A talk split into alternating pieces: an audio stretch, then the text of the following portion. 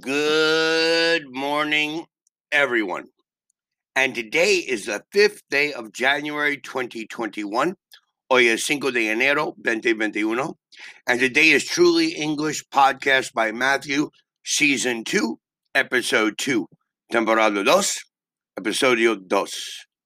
Today is Tuesday. Tomorrow is Wednesday.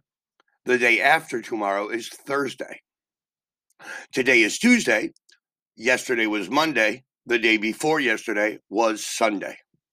Today, tomorrow, the day after tomorrow. Today, yesterday, the day before yesterday.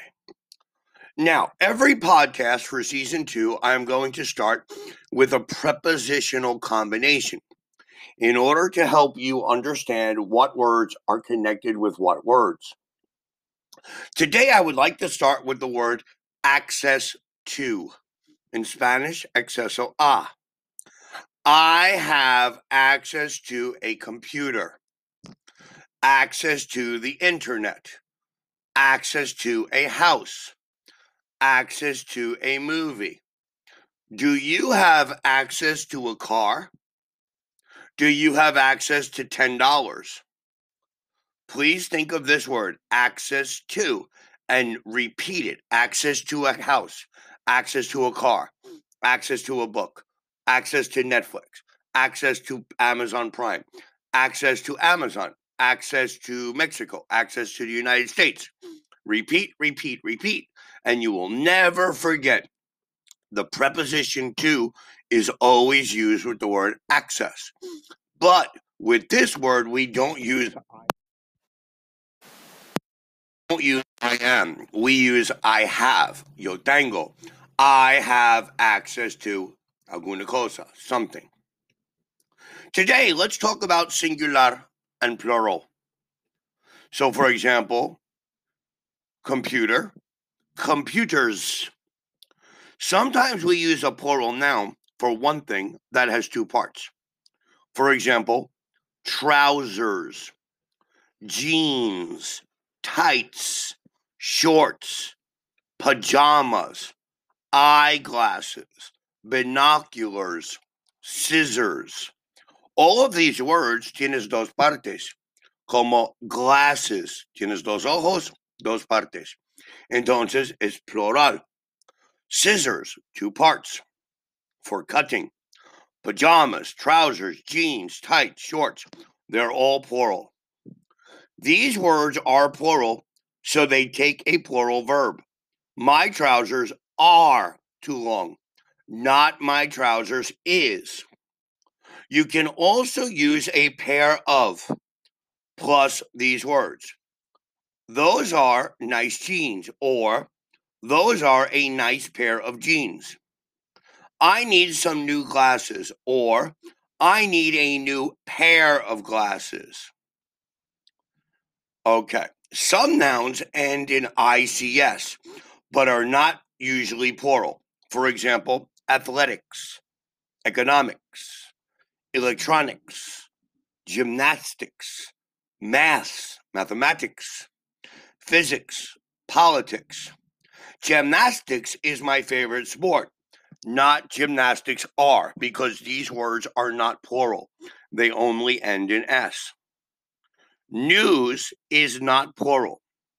What time is the news on television? Not are the news. News is noticias. Some words ending in S can be singular or plural. For example, means, a means of transportation, many means of transportation. Series, a Netflix series, two Netflix series. It's singular or plural. Species, a species of birds. 200 species of birds.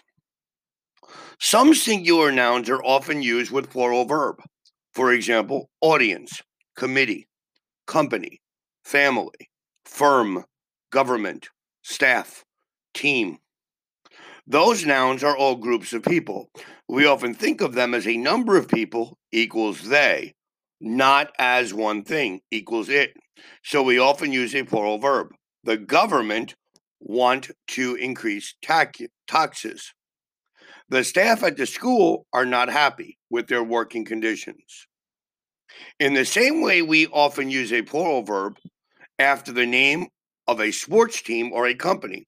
Italy are playing Brazil next week.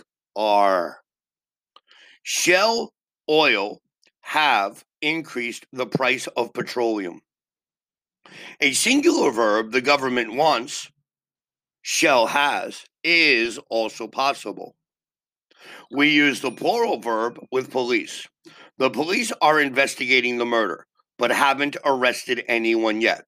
Not the police is.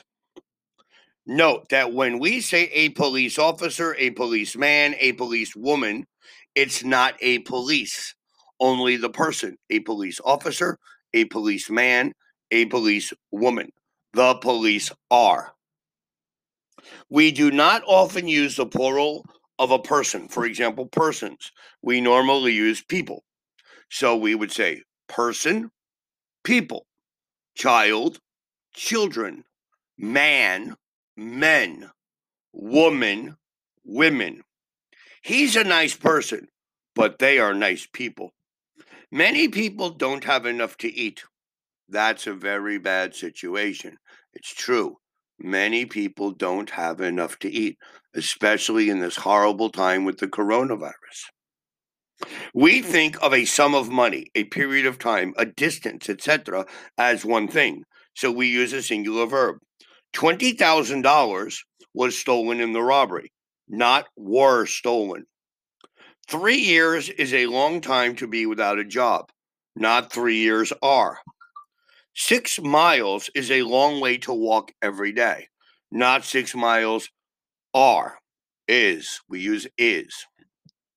So please remember singular and plural. Remember our first prepositional combination, access to. And then remember today, tomorrow, the day after tomorrow. Today, yesterday, the day before yesterday. Thank you for listening to our second podcast of our second season. Please listen to our next podcast tomorrow morning. Have a wonderful Tuesday. And again, Happy New Year. Goodbye.